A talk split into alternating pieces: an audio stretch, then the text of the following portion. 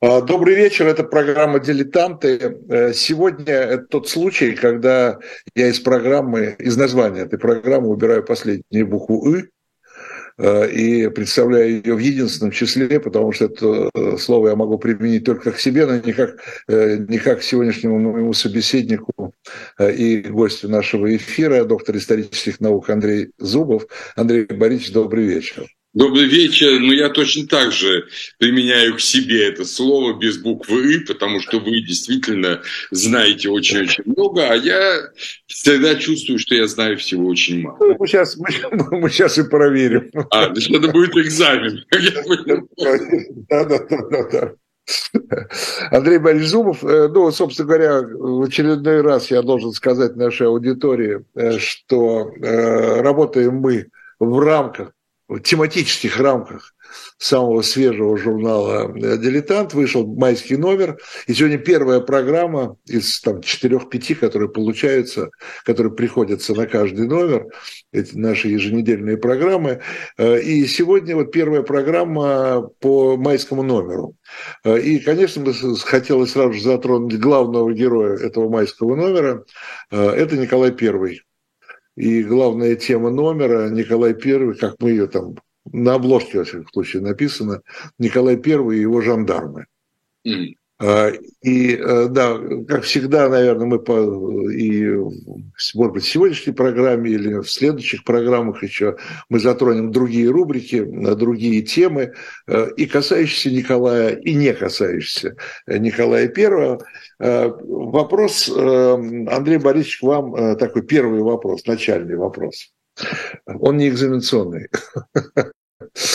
Э, скажите, пожалуйста, ну, собственно говоря, мы с советских времен, из всех учебников да, исторических помним, что Николай I отнесен к таким наиболее, если не самый реакционный правитель, то наиболее реакционный правитель э, значит, царской России.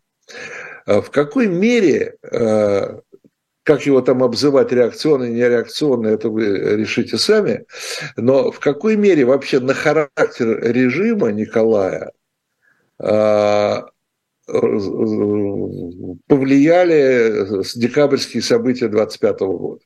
Ну, декабристы, да.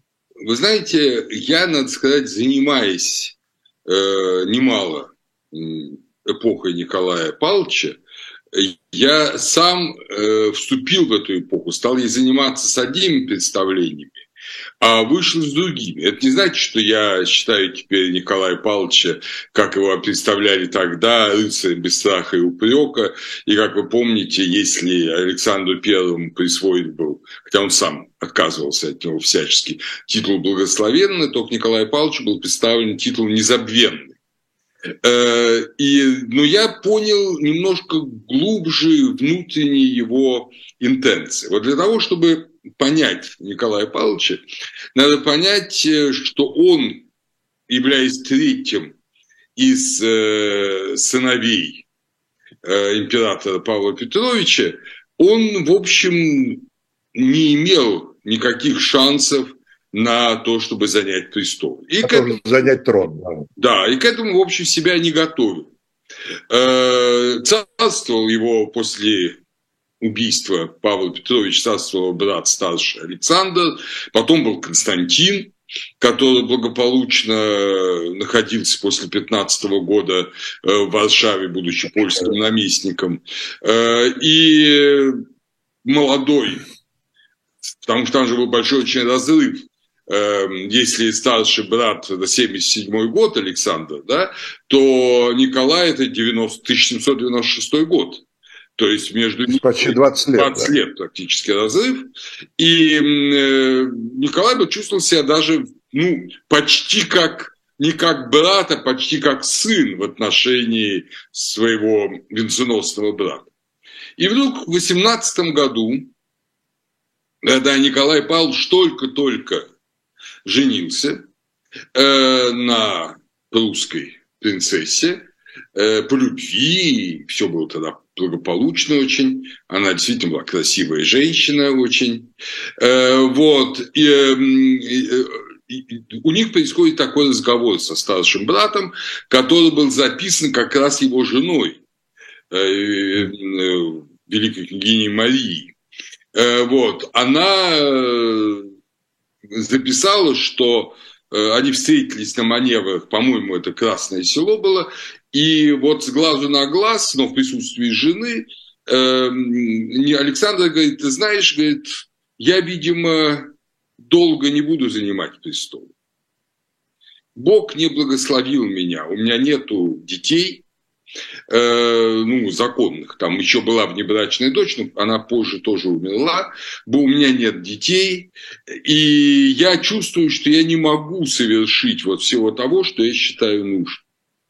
Э, наверное, из того, что я очень грешный человек. Александр I носил в себе два очень больших греха э, всю жизнь. Э, первый совершенно неискупный – это участие в убийстве отца. Э, пусть не прямое, он его, естественно, сам не убивал, но он согласился на государственный переворот, прося, чтобы отца там выслали за границу. Ну, понятно, что заговорщики ясно видели, что выслать за границу отца нельзя иначе он будет мстить, значит, надо убить. И Александр явился косвенным соучастником убийства. Ну а второе, что он по молодости, будучи неверующим человеком, э, очень легкомысленно вел жизнь. Он свою красавицу, тоже жену, императрицу Елизавету, отдал. Но своим... сам, Андрей Борисович, но он сам тоже был красавцем. Да, конечно, он отдал. Но их же Екатерина Великая, чтобы она-то мечтала через голову Павла сделать императором Александра и даже готовила соответствующий закон, изменение закона о престолу наследии. Но э, все абсолютно придворные, которые, в общем, обычно, как вы знаете, весьма подобострастны, тут воспротивились. Понимают, что это будет просто государственная катастрофа. И она отказалась от этой мысли, но она его готовила, а совершеннолетие наступало в российской императорской семье по традиции с момента женитьбы. Поэтому она очень рано, она его 16-летним мальчиком выдала зам, э, женила на 14-летней девочке. Э, и, ну, понятно, в этом возрасте брак редко бывает сознательным и прочным. И, в общем, император, тяготясь ею, даже еще тогда великий князь, э, сам связавшись, опять же, с очень красивой польской княжной, э, вот, э, он фактически сдал свою жену своему другу Адаму Черторижскому. Но потом он понимал, что это преступление, что это что это грязно. Он это-то он исправил свое преступление, он сошел со своей женой, и, как говорят, последние годы царствования, последние два года, три, они жили как молодожены, и подворные смеялись, что у них медовый месяц. Вот, хотя они уже были не молодые оба люди, но э, вот это он исправил.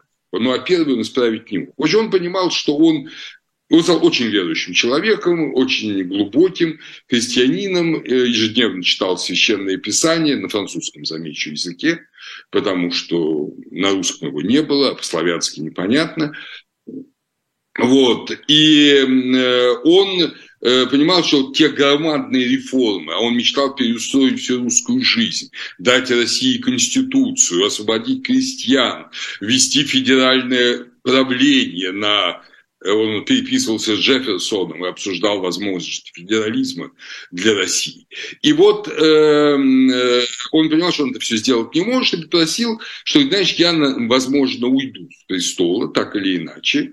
Э, он даже сказал, когда я не смогу скачать на коня, тогда я уйду с престола. Ну, это примерно в районе 50 лет. Э, и ты готовься. Вот ты готовься. У тебя уже есть э, сын, старший сын, да, Александр, в 18 году он как раз родился. Э, я надеюсь... Андрей Борисович, а может вопрос? Да. А почему он это говорил Николаю, а не Константину? А потому что он знал, что Константин категорически против занятия престола.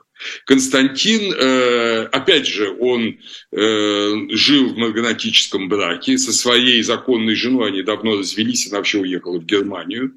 И он жил с польской, э, с польской да. Да, с польской графиней в Варшаве. Потом этот брак был узаконен и венчан, но, по-моему, в 18 году еще он не был узаконен, был в 20-м узаконен. Вот. Но как бы там ни было, Константин вообще не хотел занимать престол. Категорически. То есть еще до смерти, еще, то есть еще да, до да, смерти да, да, да, задолго до смерти. Было известно, что Константин Александр, не пойдет. Это было известно только в узком кругу э, братьев, если угодно. Ну да, потому что Константин там в течение, получается, одного дня все-таки успел там побывать, да, императором? Ну Или... как, он не был императором. Ну не был, да, но я имею в виду знаменитый Константиновский рубль, который... Да, там... конечно, нет, да. Она, его обвинили не на один день, а ну, примерно на месяц. Он формально считался императором, но на самом деле он ни одного дня не хотел им быть и написал свое потом уже отречение от престола, и оно хранилось, как известно, в Успенском соборе в Московском Кремле. Вот, но как бы там ни было, он ориентировал Николая, что ты будешь императором, у тебя все хорошо. Любимая жена, ты честный муж, у тебя вот рождаются мальчики, и я уверен, что уже есть наследник, все будет хорошо. Вот. Но ты должен продолжать мое дело. Ты должен продолжать мои Ты должен э, э, значит, взять тех людей, на которых я опираюсь, и с их помощью продолжать начатое. И вот удивительное дело, что Николай, вообще Николай был человеком, я бы сказал, чести и слова. Он был намного примитивнее Александр, был простой человек в этом смысле, с простыми желаниями, тоже очень любил женщин, но менее раскаивался в содеянном, будучи формально христианином фактически. Он, в общем, серьезным христианином никогда не был, но он исполнил волю своего брата. Несмотря на то, вот это надо понимать. Это у нас очень редко пишут в учебниках. Несмотря на то, что действительно произошел вот этот э, декабрьское восстание. И опять же, это же огромная тайна. Вот если будем заниматься декабризмом серьезно, мы увидим, что Александр I знал досконально все, что э, готовили декабристы. Он много раз, последние годы, последние 2-3 года, он э, писал Э, и говорил своим близким, что вот я, видимо, буду убит, что меня хотят убить. Но он ничего не делал, никого не арестовывал, никого даже не э, ссылал, там, не лишал званий. Предполагал, что в этом заговоре участвуют намного более, более высокие люди, чем они участвовали в нем на самом деле. Он предполагал таких людей, как Спиранский, в нем участвующими. Э, и ну, многих, многих других, э, Киселев, граф Киселев, будущий граф Киселев, и так, э, Ермолов, вот, он их всех перечислял тоже как участник, и он ничего не делал. У меня складывается такое ощущение, я читал очень большие массивы их переписки с братом Константином, который недоумевал. Да, он читал внимательно и переслал брату Константину знаменитую зеленую тетрадь, то есть это устав Северного общества. Э, вот, и э, брат Константин менее склонный к чтению человек, он потел, пыхтел, но прочел эту большую тетрадь и был в полном ужасе, что ты почему-то ничего не предпринимаешь. И он говорит, что ну, он что-то ему отвечал, что он ничего не сделал.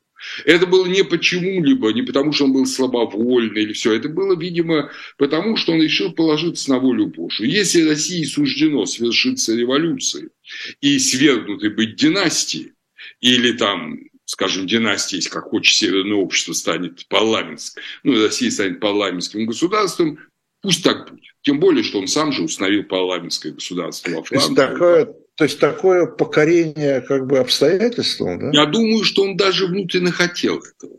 Он, ведь смотрите, он во Франции э, в 15 году, Людовик был против Людовика XVIII, а он его принудил, именно он, не прусаки, не австрийцы, не англичане, именно он заставил Людовика э, принять Конституцию в 15 году и назначил своего э, стабильника, да, э, Ришелье э, премьер-министром Франции.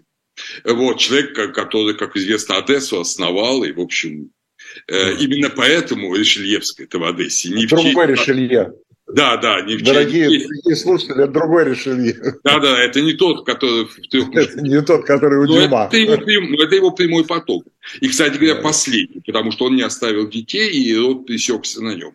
Но он был иммигрантом, тот этот последний Ришелье, э, как многие французские аристократы, жил в России и активнейше принимал участие в деятельности императора Александра в первые годы его царствования, и вот в частности в Одессе. И он его в общем-то, продавил его кандидатуру быть премьер-министром парламентской парламентского французского королевства. В, в Польше, как известно, он тоже создал парламентское государство со своим Сеймом. И абсолютный монарх России в Польше был конституционным королем. Э, так что эм, Александр, э, вообще его идеи конституционализма его очень увлекали. Но это известно, опять же, его письма, переписка с его друзьями. И э, с тем же э, Адамом Черторижским. Э, и э, он э, положился как бы на волю Божию. Если есть воля Божия, этот заговор удастся, и Россия станет чем-то другим. Если есть воля Божия, чтобы Россия сохранилась как абсолютная монархия, Николай удержится на престоле. Вот, ну, э, и. Понятно. А скажите тогда, Андрей Борисович, ну хорошо, а, то есть э, события на Сенатской, да, э, и все, что сделал тогда Николай, и что он делал потом, это что, воспринималось как воля Божья? Э, или, как, или как, или как плод, или как плод как вот воспринимался Александр, я не знаю. Дело в том, что... Ну, как Александр, он никак не воспринимал. Ну, это этого. неизвестно, понимаете. Я, например, ну, мы сейчас уйдем в другую тему, но, тем не менее, я далеко не исключаю. Вы, что, вы верите в старца? Я не исключаю этого совершенно. Я не исключаю этого. Этому есть много ну да, это другая, это другая, да, это другая друг... тема, да, другая но тема. я это не исключаю. Ну как бы там ни было, э, умер он или не умер, э, но значит, Николай действовал четко, просто, ясно. Он боролся за власть. Он боролся за власть. Все эти мысли, которые мы с вами сейчас обсуждаем, это все осталось с Александром. Александр, естественно, не, или умер, или исчез, но в любом случае он не вмешивался в этот процесс. Эм, Александр боролся за власть и довольно легко э, смог весь этот заговор уничтожить. Э, вот. Но после этого, что очень интересно, он не да. отверг э, идей своего брата. Он действительно назначает во главе кабинета министров его то есть Александра, самых близких ему людей. Эм, он э, действительно не меняет министров практически. Более того, людей, как тот же Уваров, близких э, к Александру он привлекает всячески. И он тоже, пытается... Тоже сложная личность Уваров. Да, да. Он пытается продолжать, э, продолжать политику брата. Э, и э, это вот ясно видно. Смотрите, например, э, он сторонник, в отличие от брата, абсолюти... он сторонник абсолютизма. Никакие конституционные идеи ему не близки. Но брат Абсолютно. создал конституционную Польшу, и он ее признает. И его э, приезд в Польшу в 1931 году э, был приездом конституционного монарха и он э, э, венчается польской короной э, как конституционный монарх в католическом соборе. То есть, что ему, в общем, внутренне чуждо, но он все соблюдает. Но когда поляки восстали, понятно, он получил карт-бланш с этим делом покончить. И так во всем.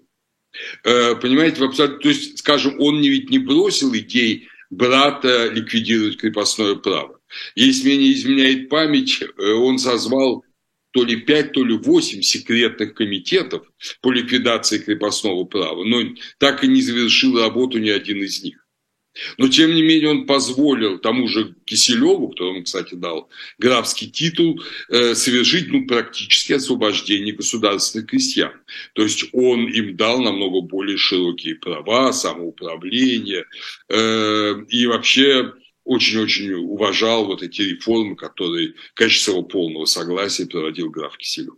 Поэтому можно сказать так, что очень ограниченный умственно, при этом благородный, э, я бы сказал, культурный, все-таки по-своему человек, но по-своему. Он, в отличие от брата, никогда не выучил ни греческий, ни латынь, ненавидел совершенно классические языки. Э, вот, и даже велел из, э, всю библиотеку, хорошую библиотеку, которую еще бабка собирала, э, греческих и латинских книг из Эрмитажа передать э, в публичную библиотеку. Он говорит, эта гадость мне не нужна. Вот, то есть он был своеобразный человек э, в этом смысле. Но он э, старался продолжать, вот, не, брат же не отказался от абсолютизма. Это же все только догадки. Эм, конституция Новосильцева, которая, как известно, по приказу Александра была составлена в Варшаве э, его ближайшим соратником Николаем Новосильцевым да, в 19 году. Эта конституция была во время первого польского... Ну, это была в глубочайшей тайне. Она не была никогда объявлена, но было объявлено, когда выступал в Сейме Э, Александр выступал в Сейме в Варшаве на первом своей речи, он объявил, что он вот те конституционные учреждения, которые даны Польше, он хочет распространить на всю Россию. Это он сказал на всю Россию. Это он сказал во всеуслышание. Это, кстати, ужаснуло русских помещиков. Они поняли, что это означает конец крепостного права. Ну, в общем, что-то началось. Это особый разговор. Но как бы там ни было, эту конституцию нашли восставшие поляки, когда захватили Великокняжеский дворец Константина Павловича, и распечатали в 2000 экземпляров. Напечатали, но тогда тоже пропаганда работала. Вот, напечатали и раздавали, вот видите, вот что хотел покойный царь, а ничего подобного не делает новый царь. Поэтому мы и восстали. Вот. И когда потом захватили Варшаву снова русские войска, это, эту конституцию э, значит, почти в силу, там что-то зашлось, э, и, кстати, это сейчас большая библиографическая редкость, а в основном все это было привезено к Николаю и сказать, что с этим делать. Он говорит, все сжечь. Сжечь. Эту конституцию сожгли в Москве, в Кремле, вот тоже есть акт сожжения Конституции России. Андрей Борисович, ну смотрите, с одной стороны, вы говорите, он как бы следовал какой-то в значительной мере заветом брата, да, там сохранил а, Старался делать, старался. Старался. Но при этом старался, но знал, так сказать, свое дело, знал, чего он хочет тоже, помимо брата, да, потому что появляются две личности, такие знаковые, как у нас сейчас принято говорить. Появляется Бенкендорф, такой Дзержинский, я бы сказал, да, при нем, и появляется Уваров, такой Суслов, да, такой идеолог, да, э, и э, оба они тянут, э, оба они тянут Николая вот к этому статусу, который он заработал в советских учебниках, вот этого самого реакционного правителя. Вы хотя, знаете, эти два человека... Это я, это я вам сейчас говорю формально, как, как звучит, да, хотя я прекрасно понимаю, я честно вам скажу, я вот здесь относительно недавно прочитал какую-то более подробную вещь про того же Уварова. Ну, и, и мне открылись очень многие вещи, которых я даже не подозревал. Конечно. Что при, всей, при всем своем вот этом, э, вот эта триада, при всей ее консерватизме, при всем ее, ее консерватизме и ретрограции в каком-то смысле, да, э, она, э, за ней стояло, например, стремление того же Уварова там, э, перенять э, образование из-за рубежа, да, посылать туда студентов, да, то есть при этом Россия оставалась открытой хотя бы. Да, да, да, да. Нет, э, разумеется, разумеется. Вообще, это... Э, вот... Как и Бенкендорф, собственно говоря, он тоже был такой... Тоже там, в общем, на самом деле, обе эти личности, обе эти личности, они разные совершенно.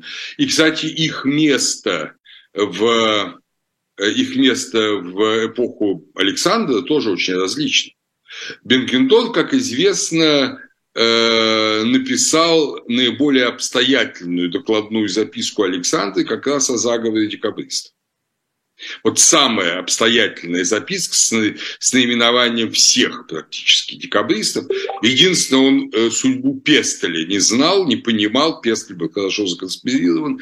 Но про всех остальных он написал абсолютно все точно. Чем они занимались, что они делали. И что произошло после этого? Александр не только не стал вызывать и расспрашивать Бенкендорфа, но Бенкендорф пал у него в невероятную немилость и до того дошло, э, ну явно совершенно было, что он его э, игнорирует и им недоволен, что перед тем, как Александр отправляет в свое последнее путешествие вот, э, в Крым и Украину, которое закончилось смертью и исчезновением, да. да, он Бенкендорфу пишет записку, «Ваше Величество, скажите мне, чем я вас прогневал, что произошло?» Эта записка есть. То есть, э, ну, он не получил на нее ответа. Но совершенно очевидно, что прогневать он мог только тем, что вот он вот эту, вот не нужно было этого писать. Вот. Но эта записка Бенкендорфа во время мятежа, во время декабрьских, декабрьских событий, она попала в руки Николая. И поскольку началось следствие, Николай увидел, что Бенкендорф во всем был прав и писал брату все очень подробно, он не стал думать, или, по крайней мере, мы не знаем, что он стал думать по поводу того, почему брат не отреагировал на эту записку, но Бенкендорф он тут же пригласил, и тут же ему дает очень ответственную роль, э, ну, очень скоро это начальника третьего управления, э, его, собственно, его императорского величества канцелярии, то есть той самой жандармерии. То есть он убедил, что он прекрасный э, жандарм, он прекрасный, э, ну, соглядатый, там, который может узнавать, э, вот, расследователь. Вот, да, вот такой вот человек. Вот. Э, это было, безусловно, одно. У Александра было одно к ней отношение, у Николая совершенно другое Бенкендорф. Совершенно по-другому Уваров.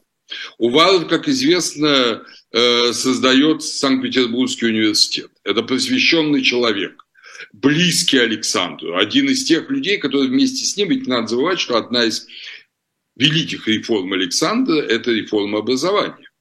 Э, он создал современное образование в России. Э, со системой университетов, системой учебных кругов. Это же все создано Александром. До этого же не было вообще никакого систематического образования в России до Александра.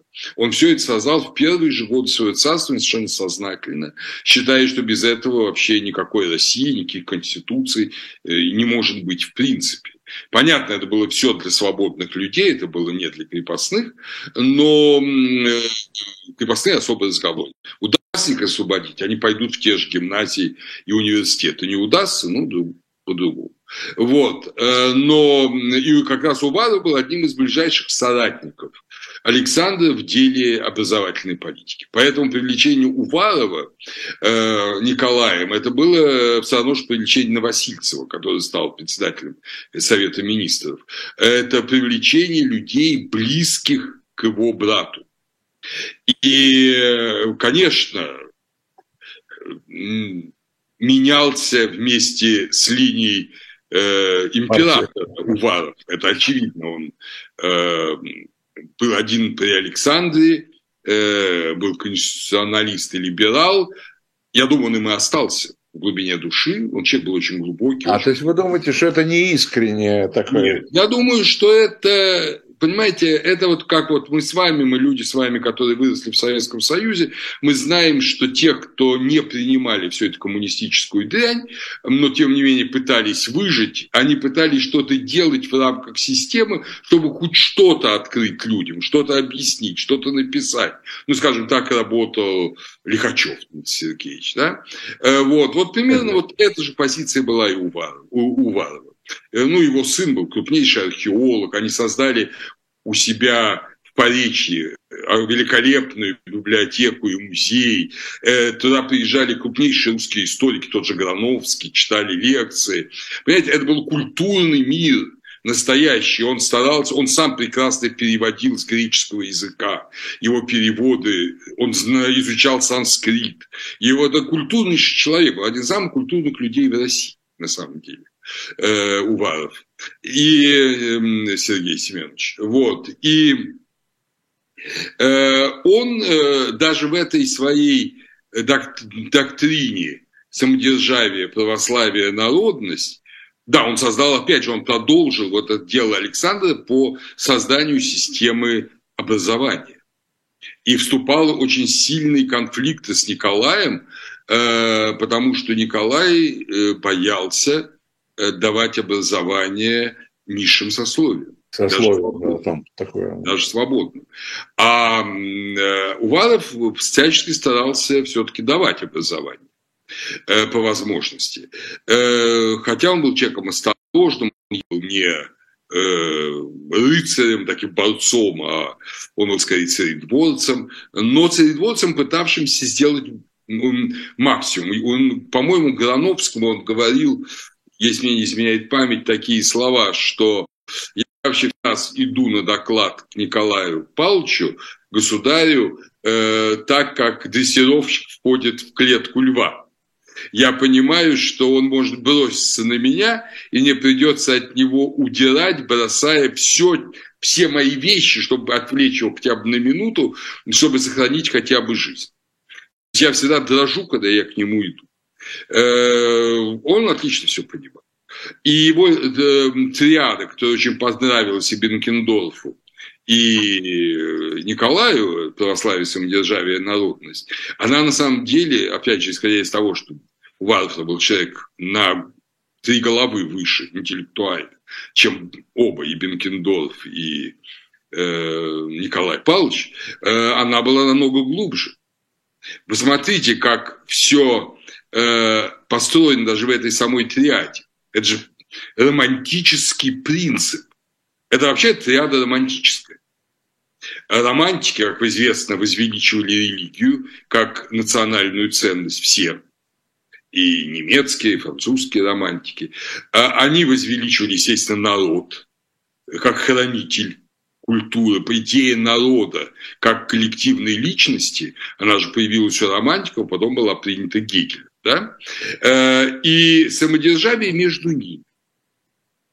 Э, самодержавие ограничивается православием, с одной стороны, то есть царь должен следовать нормам христианства, которое э, хранит народ, а с другой стороны ограничивается вот этой народной душой, вот этим эйдосом народа. Э, то есть самодержавец не так уж и самодержавен с точки зрения Уварова. Отсюда эта триада. Не самодержавие и точка, а вся романтическая триада. И когда на, а наши, понимаете, эпигоны э, народничества э, в конце XIX века все это высмеяли и над этим всем издевались, они, конечно, не понимали глубины всего этого. Да и вообще не плохо понимали романтизм, классический романтизм европейский. А Уваров это понимал очень хорошо. И когда, кстати говоря, э, после революции 1948 года в Европе и подавления э, революции в Венгрии русскими войсками, э, Николай принял курс уж совсем такой, я бы сказал, советский, да, на полное закрытие страны, урезал места в университетах, выгнал э, профессоров, таких более-менее свободно мыслящих, запретил выезд за границу без своего личного разрешения кому бы то ни было, вел жесточайшую цензуру, тогда Уваров подал в отставку. Он же ушел. Он же подал в отставку сам. Что, кстати говоря, я и желаю многим нынешним политическим деятелям России, если вы не согласны, если вам тяжело, морально тяжело в этой политической обстановке, подавайте в отставку, господа. Это, по крайней мере, достойная позиция. Э, вот, э, а не ждите, когда вас пинком под зад выпьют. Он подал в отставку, умерла у него жена, которую он очень любил, и, кстати говоря, он был хорошим семьянином. Э, намеки Пушкина на его гомосексуализм – это просто хулиганство молодого человека. Э, вот. Э, и... Он ему очень, кстати говоря, он ему очень достойно ответил Пушкину, ну, Уваров. Да, хотя это он же был мальчишка. Он не стал с ним ругаться, не стал ругаться, ничего, он сказал, это, это... Вот. Как бы там ни было, значит, он, у него просто был удар, инсульт, и он умер через некоторое время уже ну, протянул пару лет после инсульта совершенно полупарализованный и умер, оставив одного из самых замечательных, сына одного из самых замечательных археологов и России, и Украины, потому что он, в частности, вот эту знаменитую черную могилу Чернигова копал, его сын. То есть э, это культурнейшая семья. Я думаю, что в будущем э, это будет человек, которому в России будут отдавать дань уважения. При всем том, что да, ну, он не э, тот, кто там идет со знаменем впереди толпы. Он другой человек. Вот так вот я Но, тем, не менее, тем не менее, он как бы в какой-то момент сделал шаг назад, да, он отступил. Конечно, он, не он отступал, потому что, а что он мог сделать? У него... Это тоже достойно. Да, он отступал, пока мог что-то делать, то есть он отступал и делал. А когда он понял, что уже делать ничего не может, он подал в отставку. С этой точки зрения, конечно, Бенкендор был в большей степени служака и, и адаптировался, так сказать, к любому. Э, Бенкендор же еще остался и при Александре, да, при втором? Очень быстро, очень быстро он был отправлен. Нет, он не остался, он умер. Что что что. Он а, умер. Ну, Это вообще особая вот. история. Это особая история. Э, Бенкендорф э, умер, конечно, при Николае Павловиче, и Николай Павлович его безумно любил. Вообще вот тот человек, с которым действительно сердечно во всем был близок э, Николай Павлович, это как раз э, Бенкендорф. А э, Бенкендорф был человеком, я бы сказал, очень современным. Он был вор, он, причем вор не такой вот, ну, когда понемножку, а он был вор такой, какие вот сейчас есть, крупный. Он давал согласие на те или иные э, крупные проекты, только если его включали в управление той или иной компании с очень большими деньгами. И он огромные деньги таким образом накапливал. Он был э, коррупционер высшего уровня. Э, и при этом он умер довольно бедным человеком. На что он тратил деньги? Ну, вы уже догадываетесь. На женщин. Да, Бенкендор, в отличие от э, как раз Уварова, он был огромный женолюб и волочился за всеми и в конечном счете он уехал за границу с, с женой какого-то сотрудника Министерства иностранных дел, я не, не помню его фамилию, и молодой женщиной, ему уже было сильно за 60, э, и там его хватил инсульт, и он там и помер вот за границей, потом его тело везли. А еще была у него знаменитая эта любовница, как же Амели, Амели Крюгер, нет, не Крюгер. Да, да, да, э, да, так она вот с ней, собственно говоря, и помер. Ну да, с да. Он и помер. Я просто забыл. Говорят, что она уже, говорят, что она уже командовала третьим отделением, а не он. Ну, по крайней мере, она командовала Бенкендорфом. Я не знаю, нужно ли ей было. И в интерес, она его буквально из него вытянула миллионы понимаете, миллионы. Вот. Он при ней, этот страшный Бенкендорф, при ней был как э, мальчик, э, как слуга. Вот. Э, бедная его жена, немецкая аристократка, ну, азейская, она потом приехала забирать тело своего мужа, который похоронен, кстати, в нынешней Эстонии, в их фамильном имении. Э, вот. Так что Бенкендорф – это вот абсолютно другого типа человека. И еще, конечно, если говорить вот о том, что было чуждо Николаю и что составляло суть Александра, это, конечно, надо упомянуть еще одного человека из его культурного поля. Это Александр Николаевич Голицын, князь Голицын, так называемый маленький Голицын. Князь Голицын, как известно, был министром Э, министром э, просвещения и одновременно министром духовных дел у Александра. Он возглавлял так называемое двойное министерство.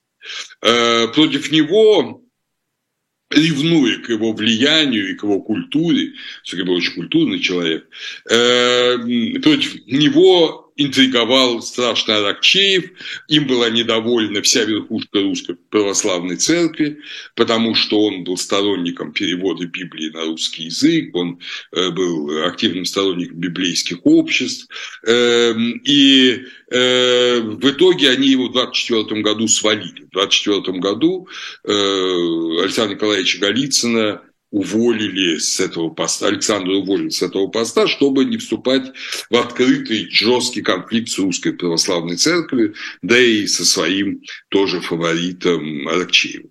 Э, Николай сохранил за Голицыным пост министра почт, но, естественно, не ахти какой пост, но довольно быстро князь Голицын попросился в отставку, ему это было совершенно не нужно.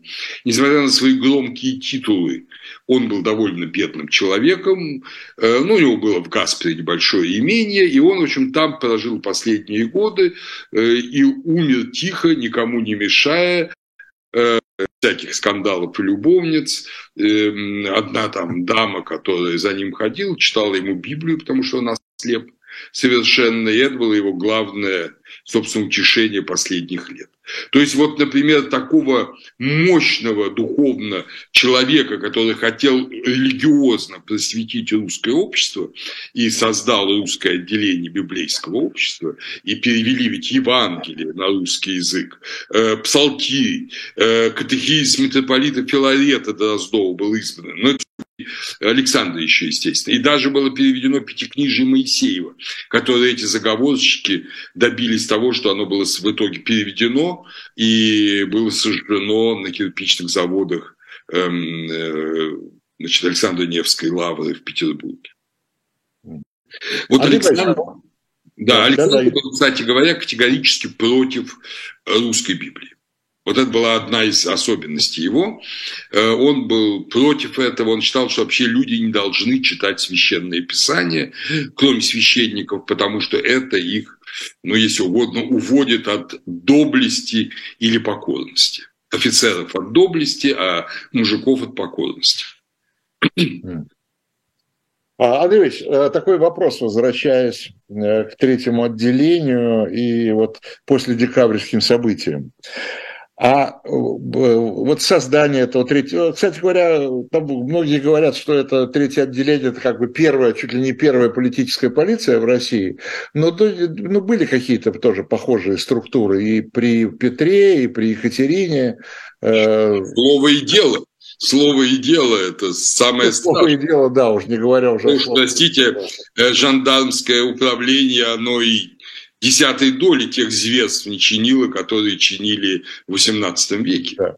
Но тем не менее, у меня вот вопрос вот какой. В какой мере э, декаб, декабристское движение было разгромлено? Было ли чего, чего опасаться Николаю? Э, зачем ему нужно было третье отделение? Э, что, что, что его волновало в обществе, в русском, российском обществе того времени? Что представляло угрозу для него. Какие-то свободолюбивые, какие-то реформаторские идеи гуляли, все равно продолжали гулять уже и ну, после декабристов. Ну еще. Ну, конечно, ну, каждый из наших слушателей отлично знает про Александра Герцена.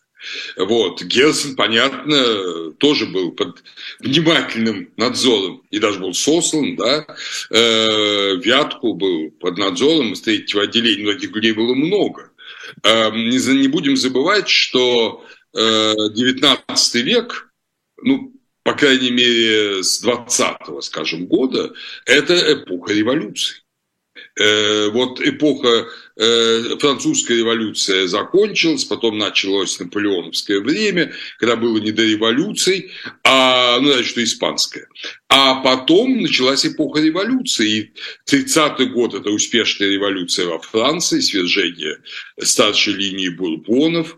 Э, потом естественно, революции, постоянно революция и освободительное движение в Греции, э, революции на Балканах, революции в Италии, а как же, как в Германии, заговоры в Германии, идеи объединения Германии, постоянные, которые в конечном счете вылились в знаменитый э, франкфуртский съезд 1948 года, 1948 года. То есть на глазах у Александра, у Николая, на глазах у Николая э, бурлила Европа. И понятно, что все эти идеи, они из Европы шли в Россию, и Россия, которая культурно была тогда частью Европы, и русская образованное сообщество говорило в основном на французском языке. Не забудем, что и сам Николай Павлович не очень хорошо говорил по-русски. Он говорил в основном по-французски, ну и по-английски неплохо. И э, самодержавие, православие, народность не доходило до хорошего знания народного языка. И с э, графом Бенкендорфом он говорил исключительно по-французски. Исключительно. Э, вот. Так что а Бенкендорф вообще делал фантастические ошибки в русском языке эм, в своих там немногочисленных русских реляциях. Э, так что э, революция бурлила вокруг. Революция бурлила в Польше, ну, 30, да, первого 32 года, э, револю... фактически это же революция в Польше. Да? Мы ее называем по царской еще из традиции восстанием первое польское восстание, наша революция, на самом деле, освободительная, национальная освободительная революция. Э, вот. Э, так что Александр страшно этого боялся. И заговоры постоянно были.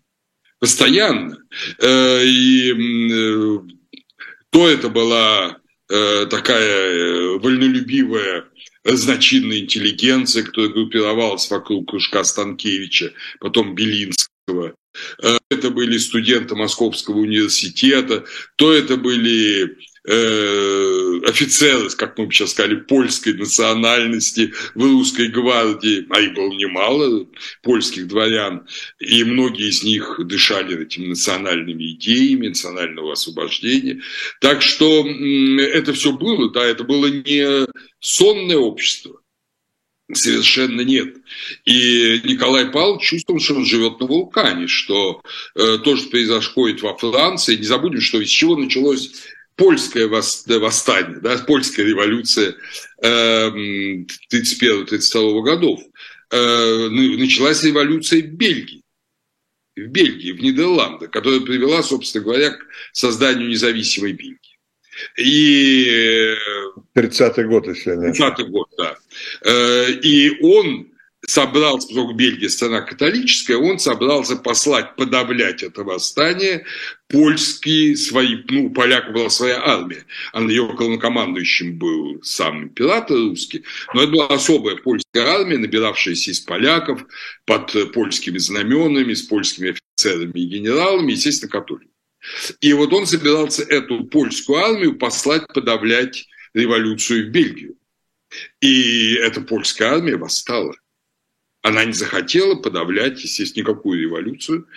И с этого началось польское восстание. Это был внутренний, внутренняя интенция вот польского восстания. Вот. Э, разумеется, была борьба за свободу, к нему давно готовились, к этому восстанию. Но последняя искра это было, было нежелание польской армии Э, русского императора идти на подавление революции.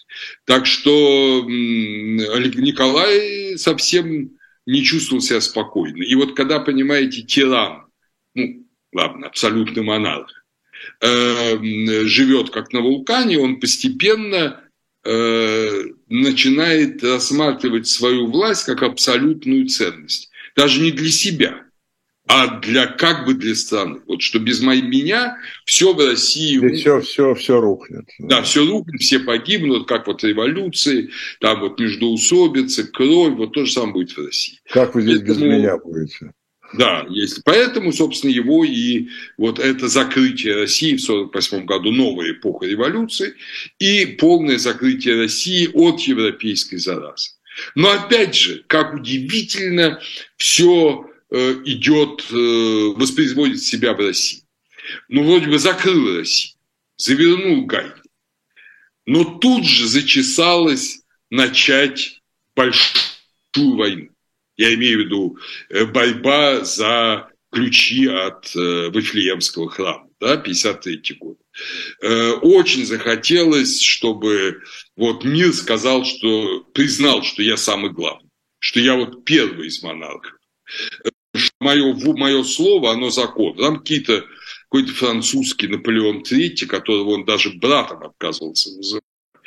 Наполеона, как известно, выскочки, они же не бурбоны. Вот, и он ему никогда, Наполеон Саша обижался, Наполеон III, но он ему никогда брата не называл.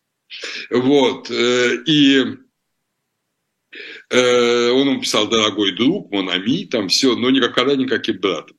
Вот. В лучшем случае кузеном раза два назвал. Понимаете, для честолюбивого французского Пелвиню фактически, как это было обидно. У Наполеона, вот. у первого Наполеона с Александром, они братья, братья были. Да-да-да, был период, был период. Был период, он тоже быстро кончился. Да. Этот период был стилизита, ну, практически до, э, до Эрфурта. Потом уже все это заканчивалось. Вот, э, то есть два года. Э, тогда был действительно Александр просто под полной, э, я бы сказал, под полным обаянием Наполеона. Наполеон обаял Александра, Александр пел ему дифирамбы. Это же другая, конечно, тема другого нашего разговора. Да, но, да, но это поразительно. Когда я читаю его э, записки из Эрфурта, когда он там говорил, в том числе Спиранскому, который был на Эрфуртской встрече, он был, э, он, э, например, Александр прямо говорил, смотря в лицо э, Наполеону, что э, какое счастье быть другом такого человека, как вы. А в это время Тальма и другие актеры играли какую-то драму, в которой вот превозносилась идея дружбы. И он схватил Наполеона за руку, они сели оба, в первом ряду, между прочим, даже не в ложе. И, и, он, и он схватил его за руку сказал, какое счастье быть другом такого человека, как вы. Вот, э, то есть э, вот так все это было. А Николай держался очень отстраненно. Наполеона III очень злило французского императора, и он хотел показать, кто тут главный в Европе. Ну и, собственно говоря, э, в ответ на то, что ключи передали католикам, э, оккупировал, как известно, э, что он не должен был делать, были международные обязательства, что этого он делать не должен, он оккупировал Дунайские княжества, нынешнюю Румынию, Валахию и Молдову.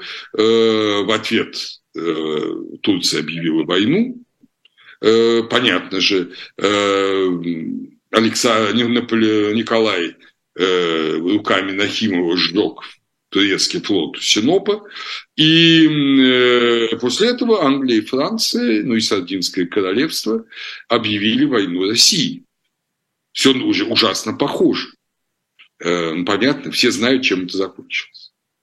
Это закончилось очень великими, великими реформами, да. так что не надо очень унывать. У нас Крымская война была э, тоже в журнале. Мы о ней, конечно же, писали как одну из первых войн, которые нас заинтересовали, э, как, как параллели с да. актуальностью.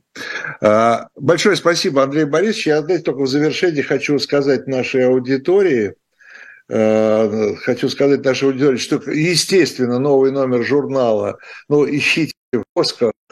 Конечно, он есть на нашем сайте Shop Dilettant Media, и по невероятному стечению обстоятельств с печатью э, «Эхо» э, можно купить там же книгу, помимо других исторических книг, которые очень много интересных книг, но по удивительному стечению обстоятельств там сейчас появилась книга под названием «Николай I и династические документы Романовых». А. Вот, это, по-моему, довольно это интересная тема.